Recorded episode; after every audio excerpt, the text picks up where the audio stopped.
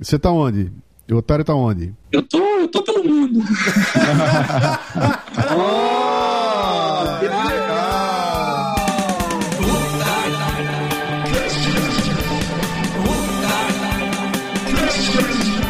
Que legal!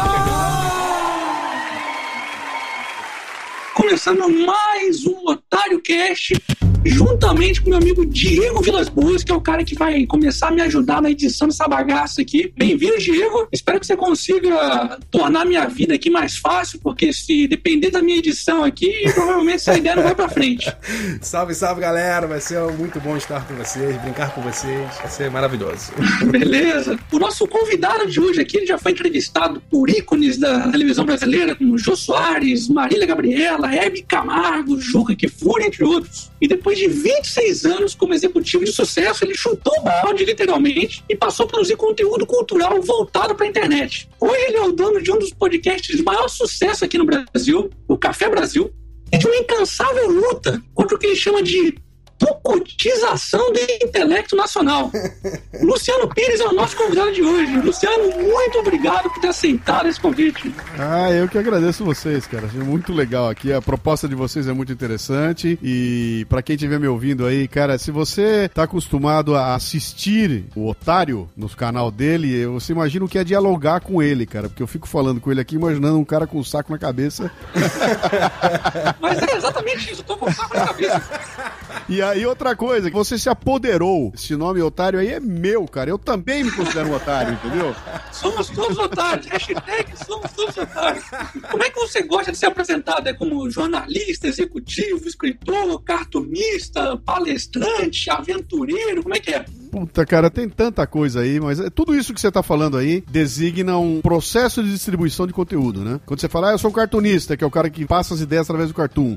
Ah, é um palestrante através da palestra. Ah, é radialista através do rádio. Então, na verdade, cara, eu tô antes dessa coisa toda. Eu acabei virando um produtor de conteúdo. Eu já produzia conteúdo antes dessa coisa ficar bonita, né? Antes desse termo entrar na moda e tudo mais. E eu tenho aqui uma fabriquinha de produção de conteúdo que é distribuída da forma como pintar. Então, todos os meios que existem por aí para transferir o conteúdo para alguém eu tenho usado. Então, se você perguntar para mim o que eu faço, eu sou um cara que produz conteúdo e que ando provocando as pessoas aí a sair da mesmice e usar a cabeça cabeça para fazer alguma coisa que preste. E me diz uma coisa, como é que surgiu essa ideia aí para produzir conteúdo intelectual num país com tanto ignorante funcional? Então, cara, é uma coisa que vem. Eu não vou dizer que vem de berço, né? Mas ela vem dessa inquietação. Porque desde moleque eu comecei a ser cartunista e o cartoon é um negócio fantástico porque é, é, é a forma de manifestação do ser humano mais. Uh, como é que eu vou dizer? Mais enxuta que existe. Quer dizer, se eu fizer um cartoon e te mostrar e você em seis segundos não tiver uma reação, um sorriso, ele não funcionou. Né? Então você tem seis segundos para passar a mensagem. E é aquela coisa da concisão. E isso acaba criando em você uma deformação profissional de tudo que você enxerga, você você quer tornar conciso, tornar fácil de ser explicado, fácil de ser visto. E na medida que você começa a aplicar isso na tua vida, automaticamente te dá essa chance de você virar quase que um educador, né? E depois que você começa a fazer, cara, você não quer parar mais. Então, a partir do momento em que eu entrei nesse mundo profissional, virei diretor, eu comandava uma porrada de gente, tudo essa coisa fascinante de você ensinar as pessoas, delas te ouvirem, enxergar alguma coisa com uma luz que você deu, foi o que me empurrou para ampliar esse alcance, né? E depois que a internet apareceu, então aí o mundo não teve mais muros, né? Interessante que você falou, Luciano, que bem ou mal o cartoon ele te preparou para a realidade que nós temos hoje, né? Ah. Porque justamente você, hoje em dia, tudo é sintetizado, é tudo muito resumido. E pelo cartoon, pela própria ideia que você acabou de nos explicar do cartoon, uhum. você tinha que impactar em poucos segundos. Foi exatamente. Eu já vinha meio que praticando isso tudo antes de aparecer essa loucura da internet, né? Então, exatamente. se eu tinha que escrever um texto, eu tinha que fazer um texto curto, não porque. Tinha os caracteres limitados do Twitter. Claro. Até porque é muito muito mais fácil escrever um texto comprido, cara. É, sim, é sim. muito mais fácil, né? Então, na medida em que entra essa necessidade de concisão de hoje em dia, ninguém mais tem tempo pra porra nenhuma. Ninguém quer mais ler coisa nenhuma. Ninguém quer mais assistir coisa nenhuma. Essa tuitagem que aconteceu com o mundo, né? Tudo tem que ser rápido, caiu no meu colo fácil. Eu falei, puta, é muito fácil fazer, né? E tem umas palavras interessantes de um desses marqueteiros aí, de político e tal. Acho que, se não me engano, ele é dos Estados Unidos ou da Inglaterra, mas eu não, eu não me recordo o nome. Ele dizia assim: se for para preparar um discurso de duas horas, uhum. ele não precisa fazer nada, ele já tá pronto ali. Sim. Mas se for para preparar um discurso de meia hora, ele já vai precisar se preparar por no mínimo umas cinco horas. Sim. E se for para fazer uma coisa mínima de um minuto, 30 segundos, ele vai ter que esperar quase um mês ali se preparando, porque é uma atividade difícil você conseguir resumir as coisas, né, em uma coisa simples e rápida. Né? Se eu não me engano, foi Winston Churchill. Ah, o Churchill, exatamente. Sim, mais fácil diluir do que concentrar, né? Exatamente. Sim, sim.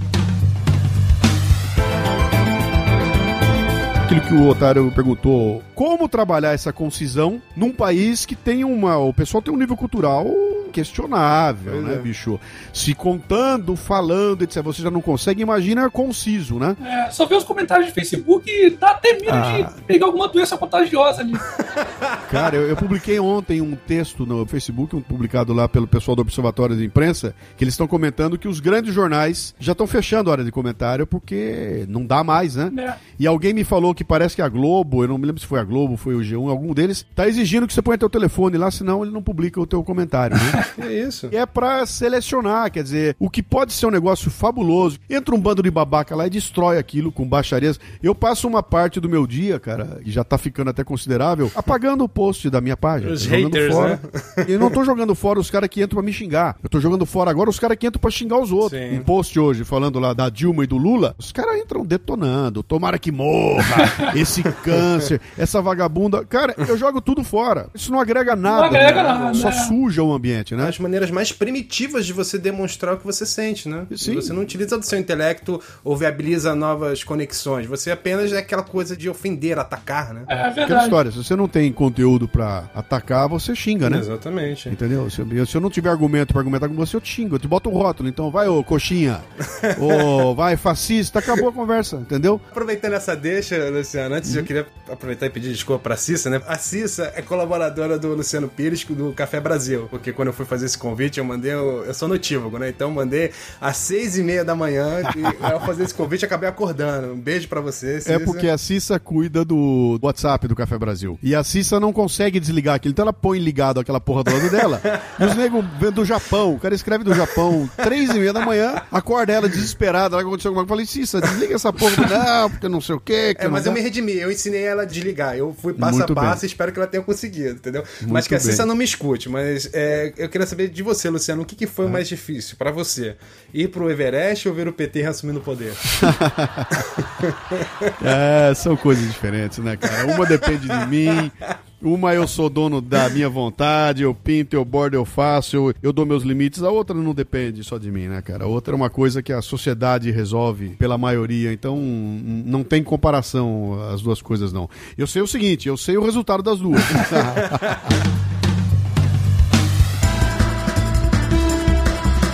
Deixa eu até inverter o jogo aqui e fazer uma pergunta pro Otário aí, que é um negócio que me ficou um bom tempo. Você, quando colocou o, o teu programa no ar, você saiu de uma forma agressiva e com os palavrões, né? Sim. E muita gente reclamou dos palavrões e depois você começou a fazer a versão sem palavrão, não é isso? Isso. Como é que você lidou com isso? Então, a princípio, eu sou totalmente contra qualquer forma de censura, inclusive censurar os palavrões, porque para mim, um palavrão bem dito vale mais do que mil palavras. Sim, não tenho dúvida. Mas só que o problema que estava causando isso não era que eu estava ofendendo as pessoas erradas eu tô um pouco me importando com isso. Mas a palavra, as ideias não estavam chegando em pessoas que poderiam chegar. Por exemplo, crianças pequenas, Sim. que esse foi um dos maiores motivos. Tinha muito pai que ligava para mim, mandava mensagem falando: olha, porra, eu queria mostrar os seus vídeos para meus filhos e que eles aprendessem um pouco mais sobre economia, política e propagandas enganosas em geral. Sim. Mas não dá para mostrar porque tem esses problemas. E às vezes acontecia também, tinha gente que queria mostrar os vídeos em. Numa reunião da empresa. Exatamente, em universidades, em escolas. Eu entendo que dá um certo problema, um certo constrangimento para a pessoa que vai publicar. Claro. Aí eu resolvi colocar esses vídeos sem palavrões também para tentar ampliar um pouco. Que fez muito certo, porque qual é o pensamento nessa hora? o cara, pô, é censura. Não é censura nada, cara. Você está sendo inteligente. Se o preço de aumentar o meu alcance é ter que tirar um palavrão, eu vou tirar. Qual Sim. é o problema, cara?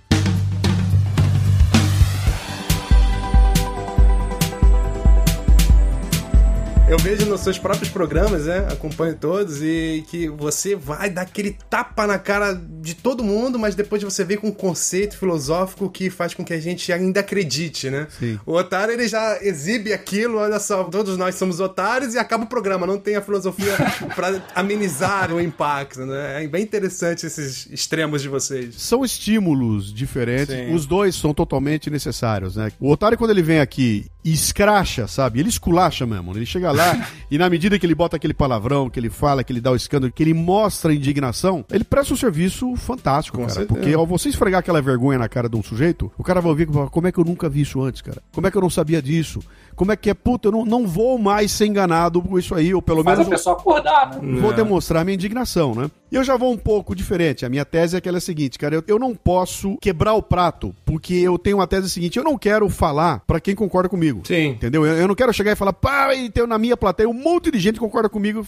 Eu quero os caras que são contra mim, entendeu? Então eu não sou de esquerda, absolutamente, eu sou contra, não sou comunista, não sou socialista, sou absolutamente contra, etc e tal. Também não sou direita, porque a direita tá com esse nome desgraçado aí, o conceito de direita já virou piada no Brasil, né? Sim. Mas eu falo o seguinte, cara, eu quero fazer um programa programa onde um cara de direita me escute e um cara de esquerda me escute e talvez não concorde comigo, mas escute até para discordar e para pensar a respeito. Entendeu? Você acha que você não está sendo tão inocente quanto os próprios conceitos que você está falando da não, direita e esquerda? É, Eles não é, vão te escutar e. Cara, engano seu. É que você não vê o que eu recebo de comentário aqui e escuta, cara. Eu tenho caras que escrevem para mim para dizer o seguinte: fala, bicho, você quando fala de política, você é uma merda. Eu não concordo com nada de que você fala. É um absurdo, você tá totalmente errado, mas, cara, eu não consigo não ouvir o Café Brasil, até para discordar de você entendeu? Acontece muito isso aqui também.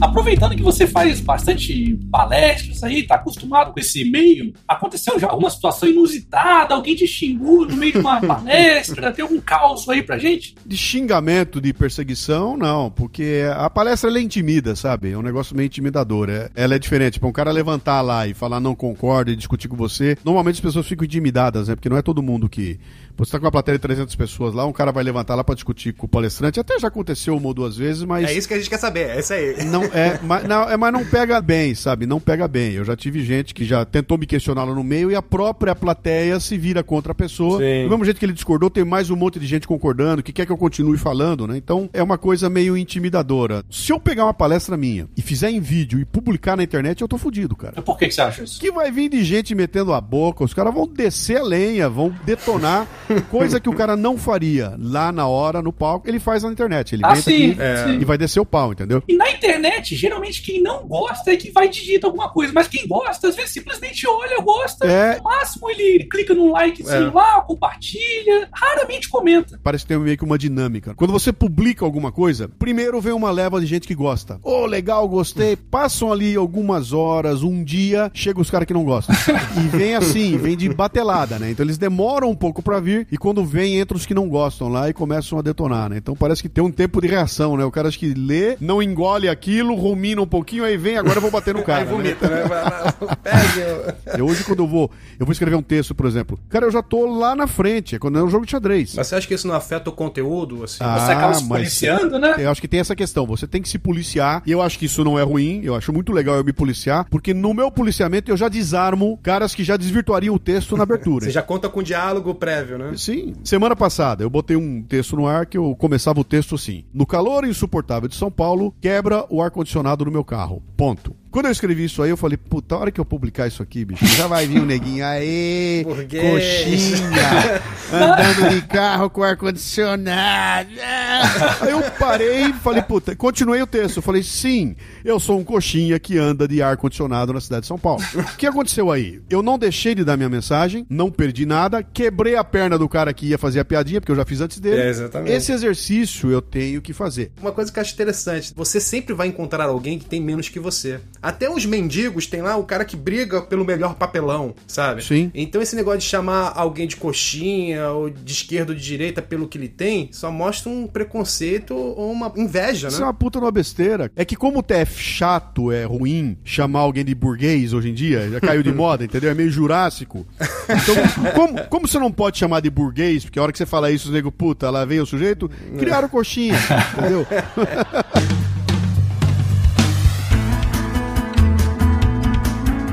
coisa que eu não entendo, Luciano. Você faz críticas ferrenhas através das suas provocantes palestras, dos podcasts. Você bate na política, você bate sobre costumes sociais. E mesmo assim você consegue patrocínio. Nos ensine essa mágica, por favor. Bom, então eu vou te contar duas coisas que eu imaginei. Isso eu aprendi no tempo que eu estava no universo corporativo. Eu fui diretor de marketing de uma baita multinacional de autopeças. E eu fiz uma carreira lá de 26 anos, que foi uma carreira interessante, que explica meio o que acontece com o patrocínio aqui. Olha só. Hum. Eu, ali, eu era o cara de marketing da empresa. Era uma indústria de autopeças que não tinha nada a ver com marketing. Aliás, os caras odiavam marketing. E mesmo assim, eu ia lá fazendo, eu pintava, bordava, cresceu meu departamento, aquilo ficou grandão, cara. Eu conseguia budget e tudo. E durante muito tempo, quando eu era mais jovem, e eu ficava super orgulhoso. Falo, cara, eu tô conseguindo sobreviver e tô conseguindo apoio numa empresa que não apoia aquilo que eu faço, porém eu consigo porque, porque eu sou talentoso pra cacete, entendeu? Hum. Eu sou tão bom que esses caras confiam em mim e me dão dinheiro. Até o dia que chega a maturidade e você percebe que você consegue o dinheiro porque você não significa bosta nenhuma. Entendeu? Cara, meu, né, isso é. Paradoxal isso, né? Não tem importância nenhuma essa porra. Dá o dinheiro pra esse bosta, deixa ele ficar lá e não me enche o saco, entendeu? E aí você fala, cara, mas é por isso, como eu não incomodo, dá o dinheiro pro cara. E agora o que tá acontecendo comigo aqui agora? Eu não incomodo, cara, porque eu, por mais que o programa seja um sucesso, tudo, bicho, eu sou o cocô do cavalo do bandido. Meu programa não tem nenhum tipo de alcance que você fala, puta, aquele prestígio que a mídia tradicional dá, está indo ao ar em horário comercial, falando para 35 milhões de pessoas. Não tá, cara. O podcast é uma coisa muito de nicho, né? Então, como eu tenho um peso muito grande nessa questão toda da cultura e tudo mais, os patrocinadores que estão comigo entenderam, né? Que por mais que eu meta a boca, por mais mais que eu fale, etc e tal, eu não tô sendo um cara agressivo, não sou leviano. Aí se vier alguém com uma argumentação legal, eu ponho no ar, cara. Eu não tenho problema nenhum. Sim. Já cansei de fazer programa com uma carta de um cara me desencando, cara. E eu fiz o programa inteirinho contra mim para discutir uma ação. Então o cara que escuta fala, pô, esse cara não tá lá para botar fogo no circo, né? Ele tá para propor discussão. Com certeza. Você aceita doações também ou é só focado mais nessa área de preços? Eu tô tateando ainda nessa questão da monetização daquilo que eu faço, né? Uhum. Então, como fazer para ganhar dinheiro? Então tem mil e uma uma correntes. Tem a corrente da doação. Fora do Brasil é um negócio absolutamente trivial e comum. Sim, sim. Né? sim. As pessoas estão muito acostumadas lá. Né? Sim, pra ele é normal. Aqui no Brasil, ah, tá pedindo esmola, onde é. já se viu, que coisa vergonhosa, né? Bom, eu botei o botão lá no meu site, mas eu não fiz muita pressão lá em cima. Se você quiser entrar no site e procurar, você vai achar em algum momento lá um lugar que diz, olha, ajude o programa e faça doação. E eu tenho doações. Tem o pessoal que entra, todo mês entra alguém, dá ali 50, 100 reais, alguma coisa assim. é, é que bacana. Pouquinha coisa, mas tá lá. O futuro tá indo nessa direção, pelo menos do meu ponto de vista, porque a AdSense do YouTube ou do Google, pra mim não tá fazendo diferença, é muito pouco. Cada vez os caras pagam menos. Sim. Então, parece que tá começando a surgir uma cultura das pessoas aqui no Brasil de falar: olha, pô, o conteúdo é bacana, eu vou, vou pagar, pagar pra ter ele. esse conteúdo. Exatamente. Sim, claro. E pra ter um conteúdo independente, né? Porque você vai acessar um conteúdo de um jornal grande e tal, você não uhum. sabe se aquilo é um conteúdo pago Sim. Que é, é uma propaganda, que é uma propaganda escondida, escondida né? Sim, ou sim. se é realmente o conteúdo dela, né? É um conteúdo jornalístico, né? Concordo totalmente com você e acho que esse é exatamente o caminho, cara. Eu tenho que ajudar a bancar aquilo que eu acho que serve para mim. O problema no Brasil é um problema cultural terrível. Outro dia eu fiz um ensaio. Eu entrei no Facebook e botei uma pergunta. Fala, gente, eu tô estudando uma série de opções aí. Uma delas. Você cobrar o podcast. Não, pera aí, ó. Cobrar os episódios antigos do podcast. A proposta é a seguinte: eu vou colocar o podcast como ele é no ar. Ele vai ficar normal. O episódio fica um mês no ar. Todo mundo que quiser baixar pode baixar. Passado um mês, ele cai num lugar onde você, para ter acesso a ele, tem que pagar. O retorno foi terrível, os caras que absurdo! Porra, velho! Capitalista! Eu falei, meu, meu, esse cara paga 3 reais por um litro de gasolina é. e não quer pagar 99 centavos. Aqui ele, tá 3,70 aqui no Rio. E dá 10 reais por flanelinha, né? Esse cara paga 8 reais uma latinha de cerveja, bicho, que ele vai mijar depois na esquina, e ele não paga um real pra ouvir o podcast, porra.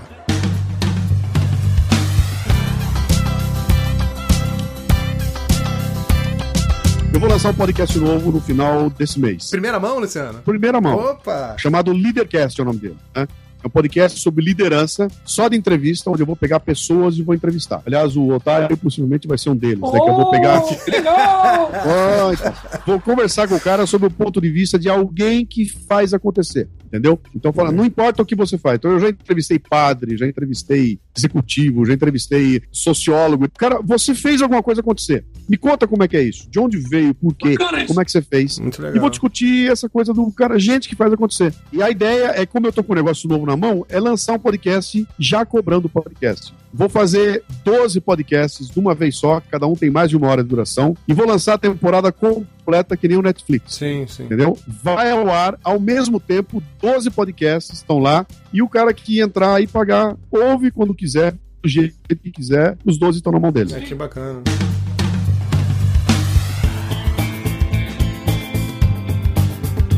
Luciano, quando você faz alguma crítica sobre um assunto sério, por exemplo, você acaba utilizando bastante o recurso do humor, de comentários bem humorados. Né? O que é uma coisa também que eu acabo usando bastante. Mas você tem medo de acabar banalizando um assunto que é sério, ou então das pessoas não entenderem o sarcasmo que você está fazendo, ou achar que é tudo brincadeira? Vamos lá, em duas partes. A primeira parte é a questão do sarcasmo e da ironia, né? Quer dizer, não é todo mundo que compreende e eu realmente eu tenho problemas direto. Eu já até criei uma vinheta no podcast que é ironia, né? Entra uma vinheta fazendo ironia. E, e, e, no, e no... Eu ponho, eu ponho, não é? Fala, lá, lá, solta a vinheta aí, lá, lá, põe ironia, né? E criei um outro negócio no Facebook que é um hashtag tutorial para entender o post. Entendeu? Eu publico o post e no final eu ponho tutorial para entender o post. É muita boa vontade. E disfaço a ironia, né? Isso é uma questão complexa, porque a ironia não é todo mundo que pega. Na parte escrita, então, né? Nossa, né? Mais complicado aí. Pelo amor de Deus, cara. Pelo amor de Deus. Eu tento colocar sempre um rostinho de smile, né? Um sorrisinho no final, pra pessoa ver que tô num tom meio de deboche. Que te dá aquela sensação que tá contando a piada, né? Tá contando o fim da piada, Sim. explicando piada, né? É. Não tem nada que me satisfaça mais do que eu botar uma puta ironia, um sarcasmo e ver um cara que entendeu. Sim. E o cara vem e faz um comentário e você fala, meu puta, o cara sacou a jogada. Isso é uma delícia, né?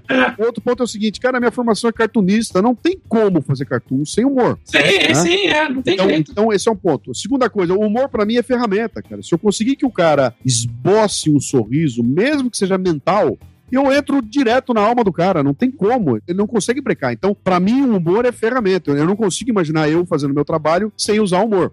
Entendi. Então eu não tenho medo nenhum de banalizar, até porque eu tomo um cuidado brutal para que o humor não seja maior do que o conteúdo que eu tô usando ali, né? Esse humor é mais puxado pro sarcasmo. Né? É, e, o humor é, um, é uma jogadinha, é aquela coisa que você tá sério, sério, sério, e de repente você uf, dá uma desanuviada, faz uma brincadeira, faz um comentário. Então eu explorei, exploro muito no programa, até as reticências que eu uso no programa, o silêncio que eu coloco ali, a entonação que eu dou em algumas coisas, tudo isso tem um quê de fala, olha, eu tô te falando uma coisa, mas estou induzindo a outra, né? Sim, é, faz parte. E faz a pessoa também gerir aquilo sem ter aquilo tudo mastigado, né? Esse é o grande lance. Quer dizer, uma coisa é o conteúdo que eu estou distribuindo, a outra coisa é o esforço que a pessoa tem que fazer para conseguir pegar meu conteúdo. Sim. Se o esforço é zero, bicho, porra, Big Brother Brasil, cara, não tem que pensar.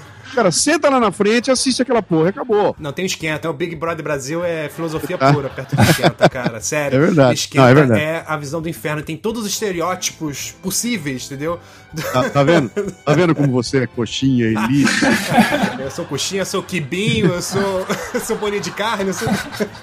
Eu falei do esquenta por quê? Porque tem aquela glamorização da miséria. Sim. Porque ninguém ali tá interessado em haver uma mudança, ao contrário de todos nós que estamos aqui reunidos no podcast dos nossos ouvintes. Na verdade, o esquenta é mostrar como se fosse uma coisa boa você morar em um lugar onde tem tiroteio, onde tem tráfico de drogas, onde tem briga com policial, onde tem uma moradia irregular. Eles colocam aquilo como se fosse legal. Em vez de incentivar, como todos nós, uma mudança, uma melhoria para as pessoas, eles só buscam uma identificação fácil. Ah, eu estou me vendo na televisão, então eu sou importante, então não interessa melhorar, sabe? É nesse sentido que eu tô falando. Tem um viés ideológico naquilo lá, cara. Aquilo não é um programa de entretenimento, aquilo é uma, uma mensagem ideológica que está sendo passada adiante e você sabe de onde vem, sabe a sua Olha o sarcasmo, olha o sarcasmo. É. sarcasmo!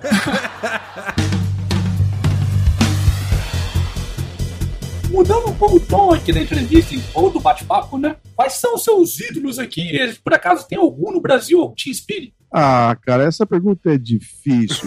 porque, porque quando você escolhe alguém, você deixa de fora uma, uma porrada de outras coisas. Né? Então tem. Você falar, pô, olha, tem algum cineasta, tem algum ator, tem algum. Sempre tem, né? E aí você vai cair na, na, na, na, vala comum. Ah, quem é o ator? Ah, eu era inspirado pelo Paulo Altran, achava um cara legal. Eu adorava o Mário Lago. Aí vou descobrir que o Mário Lago era um puta de um comunista. Entendeu? Falou, porra, mas o cara era um animal, assim, era um animal, mas o que ele fez era tão legal. Então é muito complicado. Se você fosse mais específico e falava assim, você tem alguém que te inspira quando você vai jogar futebol? Eu falei, eu tenho. é, o Roberto, é o Roberto Rivelino quando eu vou jogar futebol. Saindo pela tangente. Não, não, não, não, mas eu tô dizendo, eu, é isso aí. Então, se você fala pra mim aqui hoje, olha, na música, tem alguém que te inspira? Tem, cara. Eu amo Chico Buarque. Acho Chico Buarque fantástico. Eu tenho tudo que esse cara fez. Adoro, eu choro quando ouço as músicas dele. Eu gosto da música dele também. Agora, bicho, é um animal quando você fala em política. Cara. É uma zebra. O cara morreu há dois séculos atrás, não sabe o que fala, é um idiota. Mas, cara, do ponto de vista. A ideologia da, dele não tira o talento. Né? Nada. Adoro o cara e quero muito é. continuar ouvindo. E eu consigo separar essas coisas, né? E leve em consideração que essa galera também não tem muitos amigos, né? Porque você pega, por exemplo, o Milton Nascimento, que é um monstro da nossa MPB. Sim. Sabe? Não tinha um filho da puta, um amigo para falar: Milton, você é lindo, maravilhoso, você é nosso Bulbasauro, mas não canta Love of My Life na abertura do Rock in Rio porque vai estar tá uma merda. Ou seja, ele, essas pessoas são envoltas em plástico bolha. Cara, eu escrevi um artigo, e acho que até usei num programa meu um tempo atrás, chamado Sobre Fascismo e a Arte de Comer Picanha. é o nome do artigo. Título fantástico, hein? Parabéns. Depois eu procurei. E eu digo lá que eu faço o seguinte aqui, cara, eu, eu, eu consumo meus produtos culturais e tudo mais, livros, etc e tal, do mesmo jeito que eu como picanha. Né? Então, por exemplo, eu odeio gordura de picanha. Então, quando eu tô lá no restaurante, o cara vem, ele me dá picanha, eu vou lá, ajuda, ele corta a picanha, ele põe a picanha no prato. O que, que eu faço? Eu tiro fora o excesso de gordura e como a carne, um pouquinho só da gordura, que é o suficiente para mim. Aquela gordura toda eu jogo fora. Quando eu vou ler um livro, eu faço igual, cara. Pega, por exemplo, já que nós estamos falando dos caras aqui, eu pego um livro do Olavo de Carvalho. Cara, eu arranco fora toda a gordura.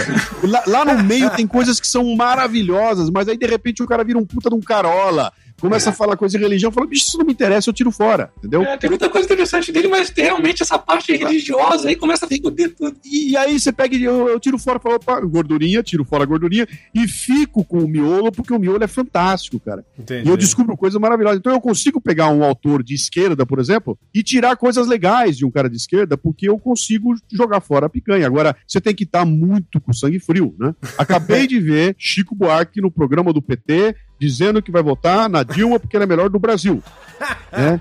E, e aí eu vou lá. E, cálice, né? E, e, como é que eu vou botar o cálice, vou ouvir cálice, acabou de ouvir o cara. Tem que ter sangue frio. Fala, opa, gordura.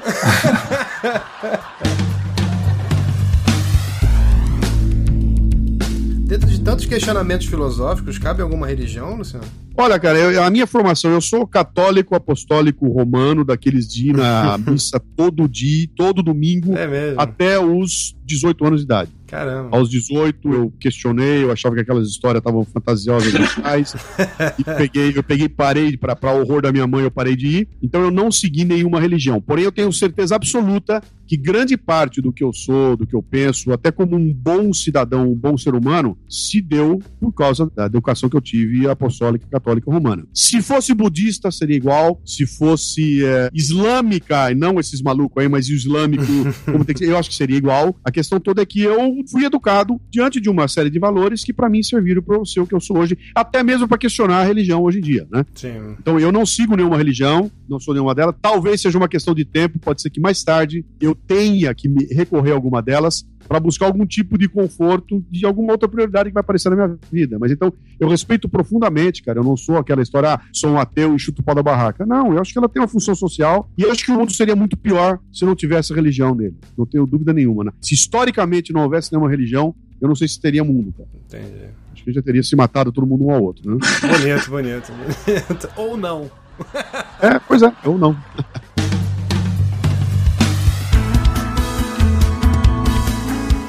Luciano, você acha que dá pra acreditar no Brasil? Puta, o Brasil é maior que o buraco, caramba. E, sabe, não, por mais buraco que você faça aqui, a coisa é tão grande. E eu vou dar uma dica pra vocês que eu sempre repito quando eu falo por aí.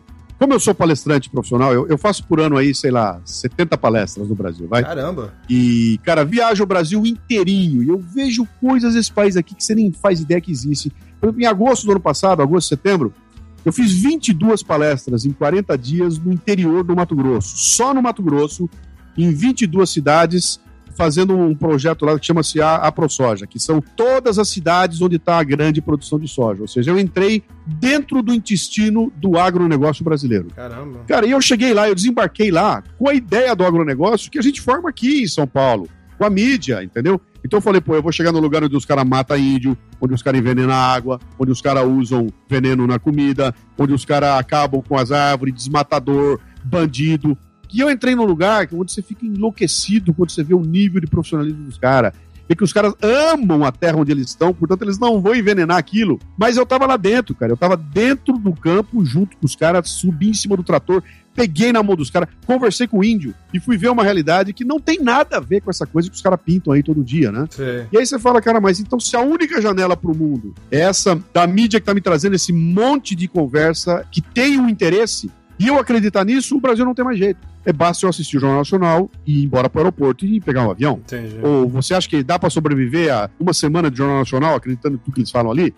Não dá, Sim. cara, porque aquilo que eles mostram é absolutamente impraticável. Sim. Só que eu vi outra coisa. Eu tava lá, cara, eu fui lá visitar. Eu saio de São Paulo e vou para todo lugar. Todo lugar que eu desço, os caras para mim, meu, como é que tá lá sem água, bicho? Como é que vocês fazem sem água? Como é que você faz sem tomar banho? Eu falei, cara, um pouquinho, bicho. Eu, eu não deixei tomar banho. Na minha casa eu não estou sem água. A gente sabe que a situação é complicada, mas não é essa seca que vocês estão pensando que é aqui. E os caras lá fora imaginam que tá um horror isso aqui. Então há uma construção de uma imagem do país que é muito pior do que o Brasil na verdade é. Só que para você poder contestar isso, você tem que estar no campo vendo as coisas. E eu, felizmente, eu tô. Então, eu falo isso de coração. Eu falo, cara, eu vou nos lugares, eu escuto. Pô, na minha plateia, tem 300 caras da cidade, eu converso com um monte de gente. Eu não vou pedir opinião para um cara só. Eu tô dentro de um táxi, cara. Todo lugar que eu vou, eu tô conversando com o taxista. E os caras estão me dando o termômetro do que tá acontecendo. Aí você fala, cara, a situação não é tão feia como pinta. A situação não é tão horrorosa como pinta. O que, que significa? Que alguém tá pintando para mim. E se eu acreditar no que o cara pinta, a, a, resposta é: o Brasil não tem mais jeito. Caia fora. Sim. Eu escrevi um livro chamado Brasileiros Pocotó, em 2004 onde eu pintava esse negócio do Brasil e falava o seguinte: a música é uma bosta porque essa é a música que dá audiência, porém essa música dá audiência porque só tem isso para escutar e como os caras só escutam isso aqui, eles continuam comprando e aí faz sucesso um grupo de pagode de acrílico, imediatamente outro grupo surge, mais outro grupo, mais um. Um loop infinito. Isso é infinito e acaba e vende um milhão e continua naquele no processo que é uma roda. Em algum momento essa roda tem que ser parada. Quem é que tem que parar essa roda? É o cara que vai lá e que financia essa porra desse programa. Quem é o cara que tá botando um anúncio no programa policial que tem aquele outro lá falando um monte de merda, mostrando. cidade aberta, de graça. Quem é que tá financiando aquilo, cara? Quem que tá pondo dinheiro lá? Ah, pô, é, é a Zaleia. Quem é o gerente de marketing da Zaleia, porra? Deixa eu falar com esse cara. Ah, é o gerente de marketing, não, mas quem me recomendou é a agência. Deixa eu ver com a agência. Qual é o negócio aqui? Ah, é que a audiência lá é de 35 milhões de pessoas. Cara, você não se interessa em saber quem é essa audiência? Você não se interessa em querer alimentar um pouco essa audiência, você não quer em melhorar o nível da audiência, Sim. você só quer vender sandália, porra. Pois é. Entendeu? Então, como esse pessoal não tem essa consciência, eles estão botando dinheiro, cara, e continuam financiando. Essa porra só tá no ar, porque tem alguém pagando pra estar tá no ar. Sim. Não adianta eu chegar aqui e reclamar do Gugu Liberato. Eu tenho que ver quem é que tá sustentando esse cara, bicho. E aí é um cara igual a mim, um filho da puta de um diretor de marketing de uma grande empresa que não tem nenhum compromisso com porra nenhuma e tá botando dinheiro lá porque lá dá audiência. E a agência de publicidade mostrou para ele que se ele botar lá, ele vai vender mais sandália. Então, cara... o, o, mal, o mal desse país são os diretores de marketing. Não, eu, eu, tô... eu era um deles, hein, cara.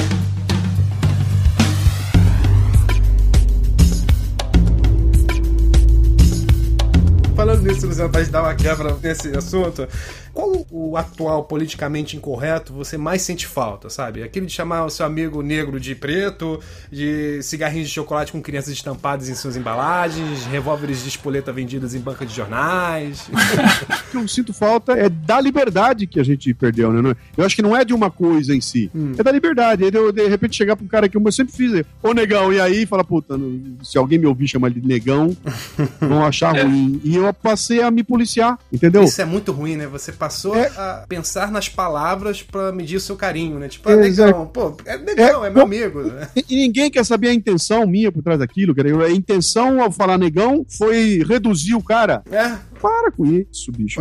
É, até porque bobagem. é superlativo, né? Não, é, é uma baita bobagem. Sim. De novo, isso aí é tudo, é cortina de fumaça, cara. É feito pra mudar o discurso. Dividir pra, pra governar, né? É, pra, pra te rotular, entendeu? Pra te botar no, no, no rótulo, te jogar numa casinha. E se você não tiver esperto, você entra no discurso e vai ficar refém desses caras. Pois Sim. é. Luciano, e aproveitando aí, quais são os seus projetos futuros? Então, cara, eu tô com esse esquema agora de, de lançar esse novo podcast, que foi uma do mercado surgiu essa necessidade, né? Eu comecei a trabalhar bastante com a questão do vídeo há dois anos atrás. Eu fiz uma série de vídeos que eu chamei de iscas intelectuais. Eu tenho 45 vídeos publicados. São muito bom. Mas você tá colocando no YouTube, tem Não, um canal? YouTube, tudo certinho. Canal no YouTube, tudo certinho lá. Fala aí, fala aí pra, pra gente. Pra... É, é, é o canal do Luciano, Luciano Pires, né? Se você, se você entrar no portal cafebrasil.com.br e você vai ver logo na home page lá os, os iscas intelectuais clica ali, você entra, eles estão todos lá. Se você for pro YouTube botar no canal do Luciano Pires, vai aparecer também, né? Sim. Mas o que é aquilo lá? São coisas voltadas para o universo mais profissional, entendeu? Então, eu quero chegar ao seguinte: eu quero, se na tua empresa, você for fazer uma reunião de negócios aí amanhã com a tua equipe, antes da reunião começar, cara, passa um vídeo. E nesses vídeos eu trato de coisas que têm a ver com o dia a dia da gente, não necessariamente só coisas do universo profissional. Por exemplo, tem vídeo que eu vou discutir a diferença entre valor e preço, outro vídeo eu vou discutir como é que você fala de planejamento, mas tem um vídeo que eu falo de comunicação, como é que a mídia está fazendo a tua cabeça e faz você pensar o contrário do que na verdade é, né? Então são pequenos temas que eu estou levando ali que propõem uma discussão mais profunda. Por isso eu chamo de isca intelectual, quer dizer, eu jogo a fumaça, levanto a poeira e a pessoa que se sentiu ali uh, motivada que vá atrás para procurar isso. Né? Você provoca o senso crítico. Né? É, é bastante. É, você vai ver que ela é bem assim, é bem humorada, tudo, mas eu tenho aquela pegadinha, sabe, de dar uma mordidinha na pessoa e falar: meu, pensa um pouco mais isso aqui, né? Então eu pretendo voltar para essa produção desses vídeos e parece que agora eu consegui chegar no modelinho. Eu vou começar a entrar de novo nessa questão do vídeo para comunicação. Quer dizer, eu vou manter aquilo tudo que eu tenho, mais o canal de vídeo. Você vai dar conta de tudo isso, Luciano?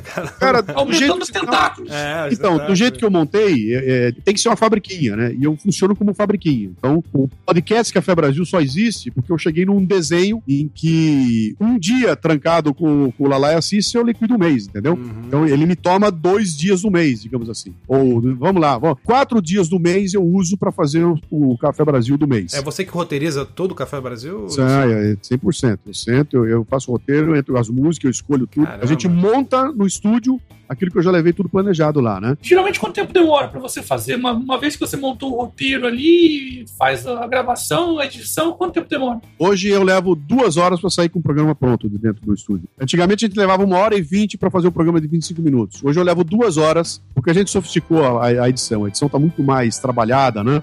Então eu em duas, eu, é a hora que eu entro no estúdio, sento na frente do microfone, dali a duas horas eu tenho na minha mão o pendrive com o programa pronto.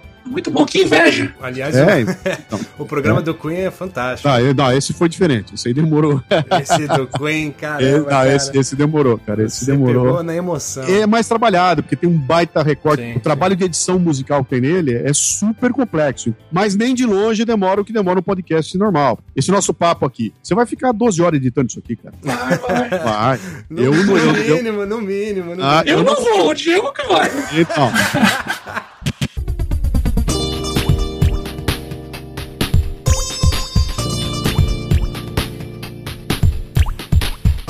Luciano, infelizmente a gente está chegando ao final desse Otário Cast. Eu queria agradecer profundamente a sua participação, os seus ensinamentos aí. Foi muito legal a conversa que a gente teve. Se você quiser deixar os seus contatos finais aí. Vamos lá, aquela de sempre, né? O meu, o meu site é o lucianopires.com.br. De lá você vai para o Portal Café Brasil, vai para o podcast, vai para os artigos, vai para tudo aquilo que eu faço a partir do meu site pessoal. Você chega lá. No Facebook eu estou também como Luciano Pires do Facebook, né? Tem uma atividade febril no Facebook, no Twitter, arroba Luciano Pires. e, e, ali eu faço, inclusive, eu tento interagir, como mudar com as pessoas e tem sido muito legal. E no mais, cara, é o seguinte, bicho, eu não quero que ninguém me siga, eu não quero ganhar nada, eu quero mais é ser contestado. O que eu, o que eu preciso é o seguinte: tô saco cheio de ver gente indiferente e o que me interessa é fazer com que as pessoas sintam alguma coisa. Ou você vai me odiar, ou você vai me adorar, ou até você vai para escrever para mim, para dizer que eu sou um idiota, você foi obrigado a pensar porque tem que argumentar, entendeu? É então, se você fez isso, eu cumpri minha função. Que foi aquela de chacoalhar um pouquinho e falar: meu, sai da mesmice, sai dessa pasmaceira aí, bota a cabeça pra funcionar e quem sabe você ajuda a gente aí a botar esse país dos eixos no futuro. Muito bonito. Muito bom. Ó, parabéns a vocês pela ideia aí do podcast. Eu amo podcast, então eu faço podcast desde 2006. Obrigado. E acho que essa é a mídia do futuro. Acho que vocês acertam na mosca trabalhar com essa questão do podcast, né? Pelo que eu tô vendo aqui da conversa com vocês tudo, isso aqui tem tudo pra explodir, cara. Contem comigo aí, até pra divulgação e tudo mais. Ah, eu vou dar. Poxa, obrigado. Obrigado pela aula. A pessoa aí atrás aí. Valeu. Diego, algumas palavras finais aí? Eu espero que vocês tenham aprendido tanto quanto eu com essas, esses dois monstros da internet, né? Que são, de fato, se vocês não, não se sentem ao menos instigados, pelo amor de Deus, né? São. É, galera, eu tenho alguns projetos, eu tenho um podcast cultural chamado Black Cultural, Blackcast. Procurem, a gente trata de variedades culturais com muito bom humor. Tem um podcast também sobre música, que é Notas Musicais, que são informações semanais a respeito do mundo da música. É bem bacana. Então, em vez de você ficar lendo inúmeros artigos, eu sintetizo tudo, sempre com muito bom humor. Coloco lá todas as informações relativas à música. E também, se vocês gostam de tecnologia, tem o iTouch Cash, que é o podcast do site iTouch BR. É muito bacana, a gente aborda tudo, sempre com um ponto de vista da Apple. Me sigam no Twitter, DVB Oficial, me xinguem, me ofendam, a internet serve para isso. e o cara vem dizer que eu faço muita coisa, cara. valeu, Luciano, é. valeu, Diego. Valeu, valeu Otávio, obrigado a vocês aí. Grande abraço aí pra todo mundo. Bom, pessoal, então por hoje é isso aí. Fui! Você acabou de ouvir.